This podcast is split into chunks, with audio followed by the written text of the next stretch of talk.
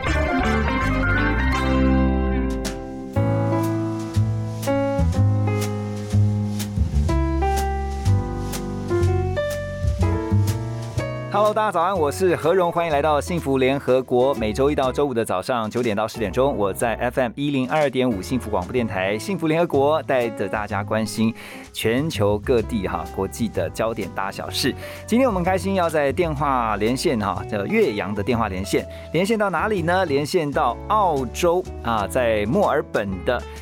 而且是我们的台湾女生哦，我们一起来欢迎澳洲 SBS Radio SBS 中文普通话节目的制作人 Janice 许少轩。Hello Janice，你好。听众朋友，大家早安，何荣大哥早安，大家好，我是 Janice，现在住在澳洲的墨尔本，担任当地的媒体 SBS Mandarin 的制作人。好，Janice 呢跟我们讲早安啊，是因为其实，在 Janice 所在的地方墨尔本呢，现在是比我们台北啊早两个小时而已，所以台北时间这边的早上九点钟，正好是你们那边当地的十一点钟，right？是的，是的。OK，好，你先带我们来了解一下，好吧？因为我刚才也才了解到说，哦、其实，在澳洲这个这个中文电台其实还有细分的哈。你可以带我们先了解一下你们的这个电台吗？SBS Radio。嗯，没问题哦。SBS Radio 在澳洲是属于公广集团，其实可以把它理解为台湾的公视的角色哦。OK，因为澳洲是一个多元文化的移民社会嘛，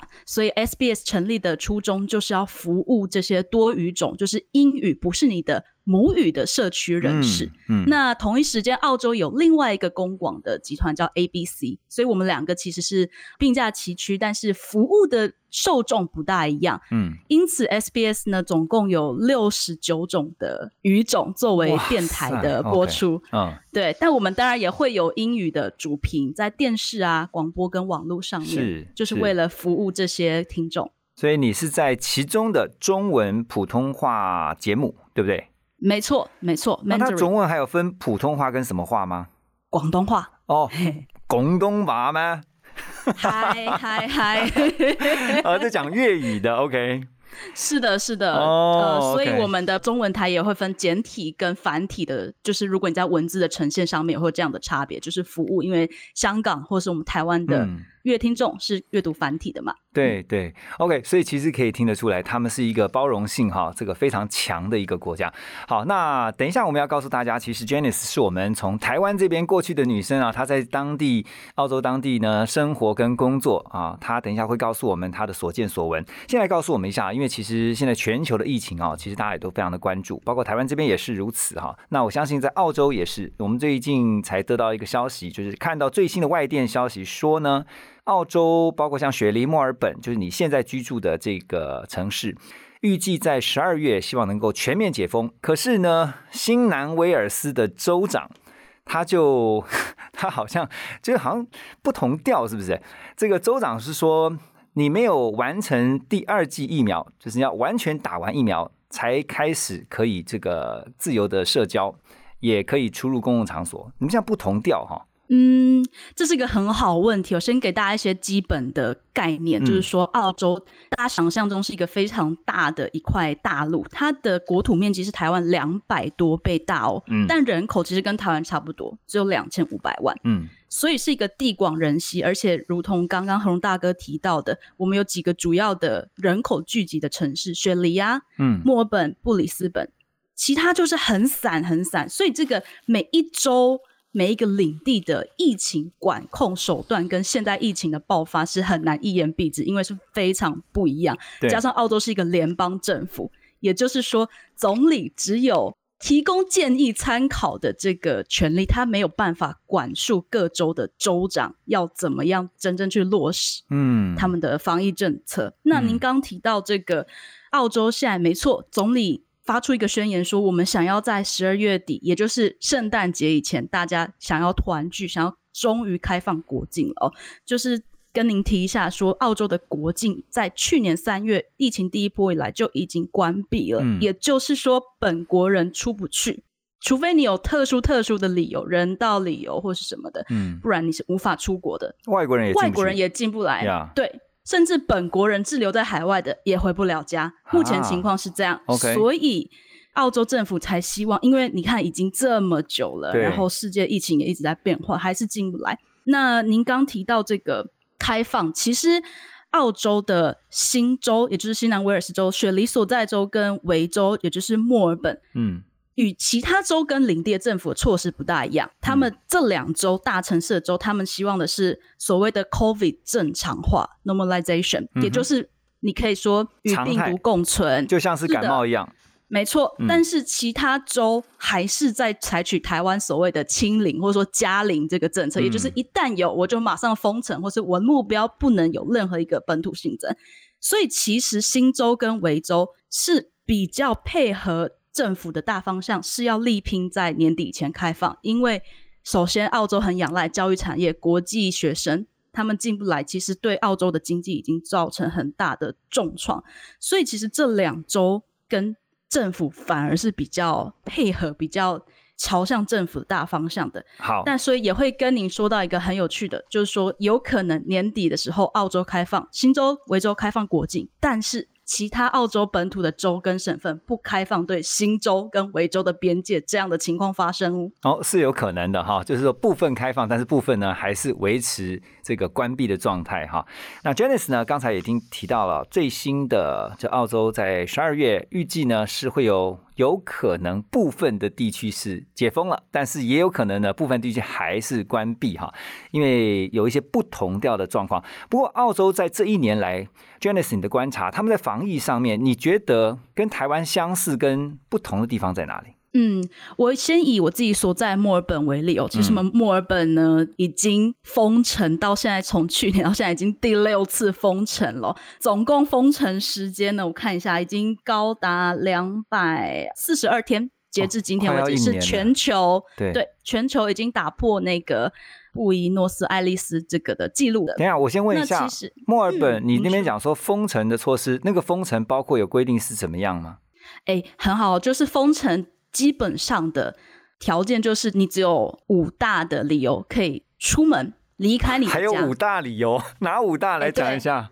出门买菜，然后出门运动，嗯，然后是有限时间的户外运动哦。比方说一些比较需要密集与人接触的一些球类运动是不被允许，但是像高尔夫球、网球这种可以隔很远的，嗯是可以被允许在公园发生的。还有接种疫苗以及。就是必要的工作，嗯或是说你一些要提供照护，或是你要去接受医疗照护这样的人道的理由。其他的话，基本上是不能出门的。到我们目前为止，墨尔本的话，你的离家范围只有方圆十五公里，半径十五公里。那他有没有一个说，你如果违规的话，他的一个什么惩罚呢？还是有有，所以其实政府是这样宣布他的政策哦。比如说，我要出门，我如果要不能在家完成的工作，我得去我的公司上班，或是我去我的工作场所的话，我需要我的雇主发一个 working permit，我要嗯随身带着。然嗯后，如果我们在路上会遇到警察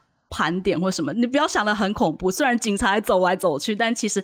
除非你真的看起来就是很可怪怪的，啊或很可疑，不然基本上不会拦你，他可能也不想跟你接触啊？。所以你要秀那个许可证给他看，是不对？是的，没错，哦没错。然后我们目前也规定，你只要踏出家门，无论室内或户外，都得戴口罩。嗯所以如果你很明显的没有戴口罩，或是口罩只戴什么鼻子露出来那种，警察也会上来跟你打声招呼，然后开罚单。他们之前是不是也跟其他的这个欧美国家一样，就对戴口罩这件事情，其实会觉得好像触犯人权啦，或者是说不方便啦？因为其实我听了很多的朋友讲说，一般呢、像西方的朋友、西方世界，他们都觉得戴口罩是表示你生病的才戴嘛。澳洲也是这样吗？没错，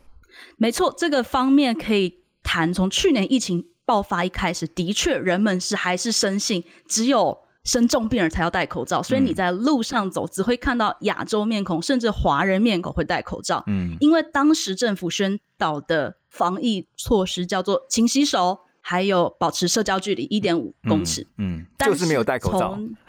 对，但是从去年七月墨尔本第二次很严重的长期的封城，当时日增是七百多例哦，嗯，那时候就是最高峰，那时候政府就规定我们的封城，出门你就是得戴口罩。是。所以呃，他们对于戴口罩这件事情啊，也是花了一段时间去适应哦。那在这一段，我们特别想请问一下 Janice 啊，就是你刚刚提到了在疫情期间呢、啊，你们的生活的一些改变。我想问的是说，因为之前也曾经看到欧美地区有一些他们对于亚洲族群啊，在这个防疫期间的一些比较不友善的行为，澳洲也曾经发生过吗？有的，有的，但是新闻比较常报道，应该说比较密集发生是去年三月或去年上半年疫情刚爆发的时候。那时候呢，我印象中很多的，无论是大城市或者说比较偏向的地方，有些华人家庭，他们家会特别。遭到就是左邻右舍或什么拿去喷漆，然后会写一些比较不理性的字，或是说什么 “go back to your country” 之类的。那也真的新闻有报道，有在路上街头，比如说国际留学生遭到当地人攻击或是辱骂等等的。嗯哼，嗯，其实我自己并没有遇到这么激烈的，我唯一遇到的是一个比较弱的哦，就是遇到一个当地的。可以算是一个奶奶了吧，白人奶奶，她就骑着脚踏车，那时候还没有口罩令，哦就是我一个人戴着口罩走在路上买东西，她就只是骑着脚踏车从旁边默默的飘了一句说：“把口罩拿下来，把口罩拿下来。”啊，就这样，这是我遇过唯一的、唯一的，但是其实案件还是一直有发生，只是最近比较少听到了。OK，你你觉得哈，在你生活跟工作在澳洲当地，你自己感受到的澳洲人的他们的民族性，或者说你所认识、你眼中的澳洲人是什么样的一个族群啊？嗯，其实我觉得澳洲人某方面跟台湾人很像，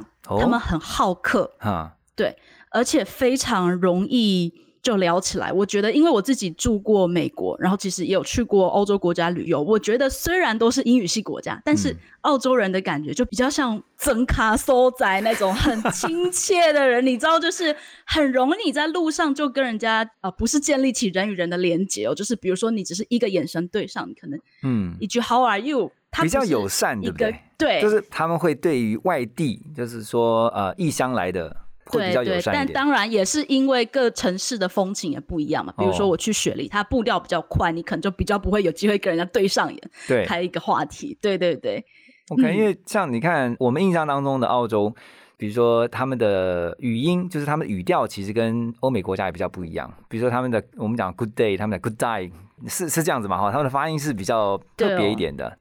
澳洲的英文有一个特色，就是他很喜欢缩短用语，比方说 barbecue 他们就叫 barbie，然后 afternoon 就叫 avo 等等。那其实这一个很有趣的故事跟 听众分享。对，然后呃，那个 avocado 就是洛里，也叫 avo，所以嗯 avo and avo，、其实就是说澳洲这个国家，尤其到了春夏之际，那个苍蝇啊，真的是蚊虫很多，真的不，我真的不夸张。尤其这边苍蝇很大只。那有一个、嗯有一种语言学的典故是说，为什么澳洲人要把英语缩短，就是因为他一讲话。那个苍蝇就会飞到它的里面，所以他要对他要尽可能的越短。哦那这个我真的所言不假。嗯我去，尤其是出去一些比较乡村的地方，我真的吃过以及呼吸过苍蝇，哎非常大只，非常北美的蛋白质。所以我相信这个典故是不只是玩笑的哦。哇，那你们又马上要迎接这个夏天了嘛？因为南北半球，像我们这边要马上进到冬季，但是你们那边是进到夏季耶！哇，这个苍蝇又要来了。对啊，对啊，蚊虫又要被解封了。哎呦，哇塞！好，除了了解澳洲当地目前的这个疫情啊，当然也了解一下，因为我很好奇是 Janice 你这个人哈、其实我蛮喜欢澳洲。我先讲一下，我喜欢澳洲是因为像我们家之前很喜欢澳洲的一个电视节目，就是 Master Chef in Australia，就是那个叫什么什么大厨。的主厨在比赛那个烹饪 PK 啊什么的，我觉得那个节目做的真的是非常的棒，因为我们家人很喜欢美食嘛。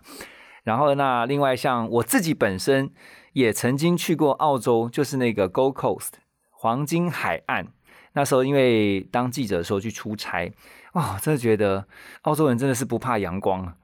他们就是这样晒。我们那边一大堆人在那边擦防晒，我就发现，哎，为什么他们都不擦防晒？对，后来也才了解说，其实因为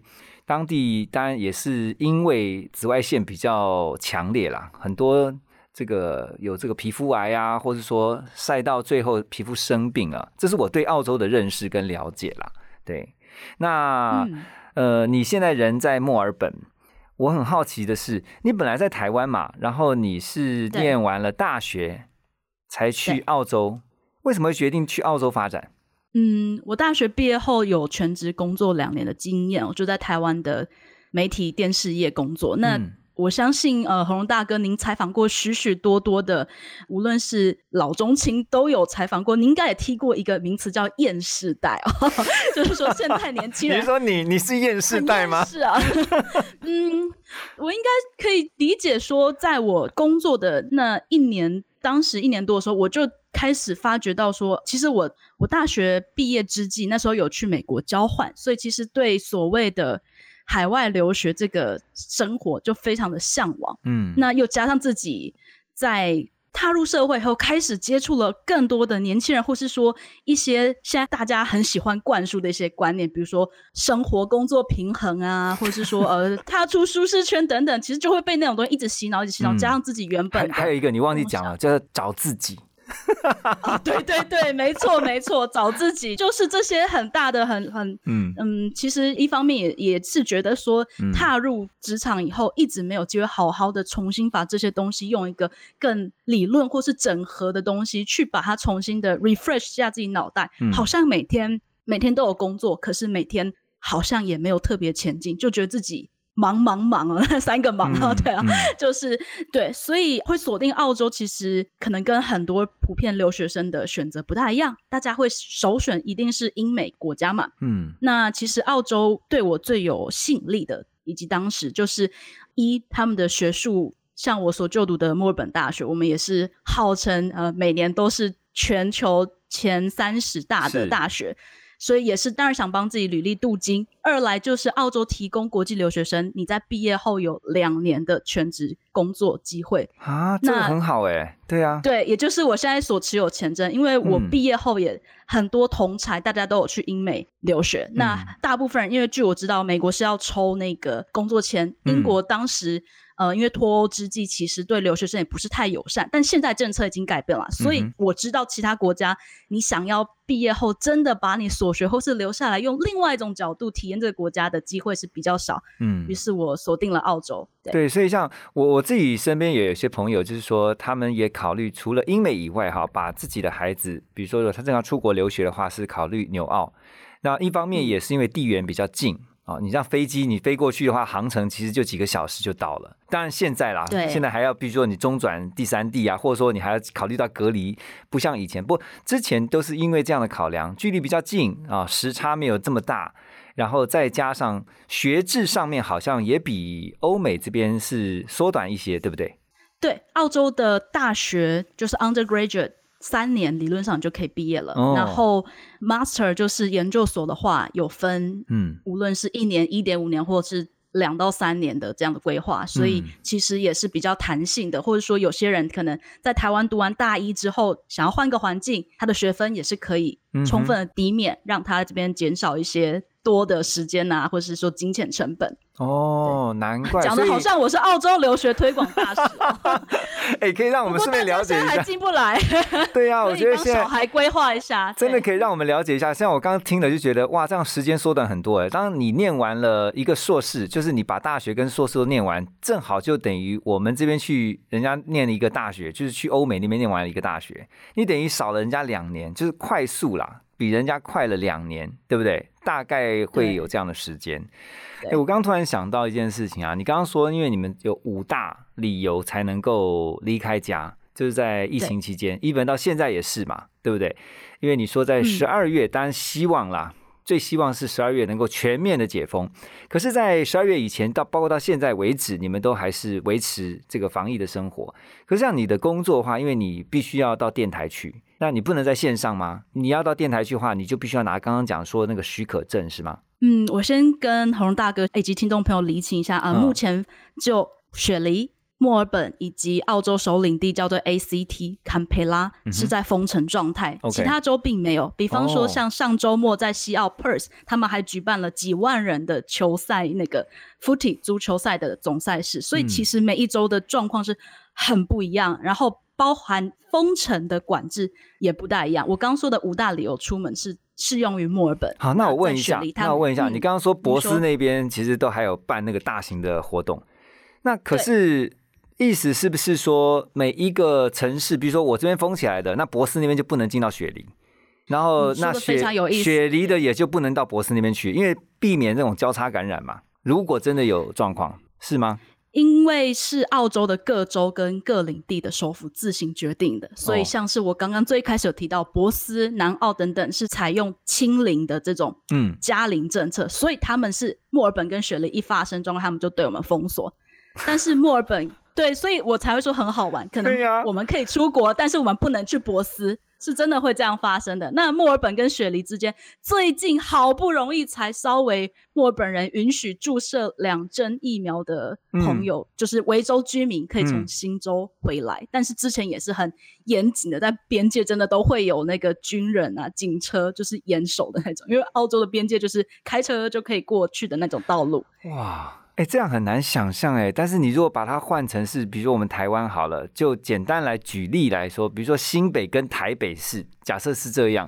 啊，明明我假设我是嫁到台北市，我是新北市的女儿，我嫁到台北市，可是因为台北市跟新北市两个现在都是刚刚讲说有封城的话，就变是我都没有办法，我的家人就在隔壁，但是我却没有办法进到这个城市里面去，其实这样很辛苦哎。没错，而且澳洲的，如果要以台湾的这个比喻来说，就是澳洲的每个州都有自己所谓的卫生指挥官或首席官，就是每个州都有一个城市中的意思。那他们就各听他们自己的城市中，不是一个你们这样大的不会觉得很很乱吗？就是那这个州有这个州的规定，那个州有那个州的规定，那你们怎么去做辨别，或者说等于你出门你都要先查这个州，我今天要去那个州，我要看这个州现在有没有挡住我，是这样子吗？对对，然后也有可能，比如说你人好不容易现在解封了，比如说墨尔本假设解封了，我终于可以去博斯玩，但我可能当天十一点五十九分晚上突然边界要关了，我就得连夜彻夜，无论是搭飞机或赶快开车回来，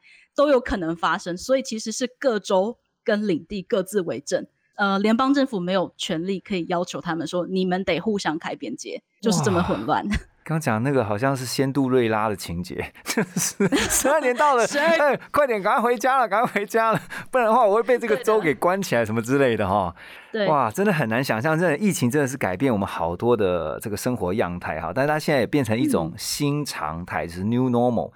那不过，其实你在澳洲已经待了三年，三年多，OK，好，呃，不算多，但是也不算少了、嗯。哦，一待也就待三年了。哎、可是你去澳洲之前，你都没有想过遇到疫情吧？哦，完全没有，疫情真的打乱所有的人生规划。我们刚才私底下聊的时候，然后也了解到说，其实我们的来宾哈，Janice 她的父母都还在台湾，然后你是跟弟弟现在两个人在澳洲，OK，对对，我相信你也很期待这个十二月赶快解封吧？其实说实话，我们如果私底下我自己的感受是有点怕怕的，因为虽然说这个疫苗的普及率越来越高，但是其实每天确诊的病例是激增，像九月三十号墨本激增了一千四百多例的本土案例，所以以我个人，我即使它国境开放，尤其是那时候是圣诞节，一定是所有国际航班的旺季，我可能还会再观望一下，是不是要那个时间一开，我马上就回台湾。嗯，你就要把嗯自己先封闭起来这样子。你你现在有打几剂疫苗？打了第二剂了吗我？现在还没，我打了第一剂的 Pfizer，然后嗯第二剂会在十月中打。嗯哎，不会每一周打的疫苗都不一样吧？呃，澳洲现在有 Pfizer，然后 AZ 还有那个 Moderna，OK，那当然它是推荐四十岁以下人要打 Pfizer，但是你嗯可以自愿打 AZ 或是其他的。那你的呃每周的对疫苗分配不大一样，是没错。那那你的第二季也是要等吗？Pfizer，嗯，呃，我已经预约到了。OK 我在打的第一季当下就有线上在预约，隔六周。嗯嗯嗯，好啊。那我想最后是不是也请你可以告诉我们，因为有些朋友，那他对于去澳洲，不管是工作或生活，或者是去学习啊，其实他已经都有计划，但是很多也许在这个疫情当中，他的计划被打乱，但他还是有希望未来有一天能够踏上澳洲的土地的啊、有没有一些提醒可以告诉我们，跟我们分享的？嗯，其实像我自己就有些亲戚，他本来已经申请上在雪梨的大学，那因为疫情过不来，或是说很多的学弟妹因为疫情在台湾被迫先上澳洲大学的对。线上课程等等的。我的建议会是说，毕竟现在网络世界很发达，如果你可以在入境之前先累积一些你自己的人脉啊，或者说我们不要这么功利，我们说朋友也好，你是在比如说 Facebook 有很多社团啊，或是如果你要专业的人脉，你可以上 LinkedIn 去 connect，嗯。你先认识一些人，会帮助你来之后的日子更顺畅一点，也更了解，不会说一踏入境发现，哎，怎么跟自己想象的不一样，怎么都是苍蝇啊之类的，的，他个比较比较好笑的玩笑，就是说，毕竟现在已经科技这么发达，很容易你就可以找到资讯，嗯。帮自己多准备一点功课，嗯。也就是让自己往后少走一点冤枉路吧。，OK，所以他们也可以找 Janice 嘛，可以，欢迎欢迎把我的联系方式，直接把欢迎你的那个 Facebook 啊，或是一些 Social Connect，然后分享给大家，然后让大家能够去问一下，因为毕竟你在那边已经是过来人了哈，然后有一些在当地的生活工作的经验，可以跟这想要准备的人去分享。哦，今天真的是很开心啊！那希望有一天能够再去澳洲一次，然后去澳洲的话呢，一定要去请 Janice 来当地陪一下，来介绍一下。没问题。OK，也祝福你在那边能够天天平安健康。开心过生活，OK，好，谢谢你，Janice，谢谢你的分享，谢谢何荣大哥采访，谢谢听众朋友。谢谢大家，拜拜。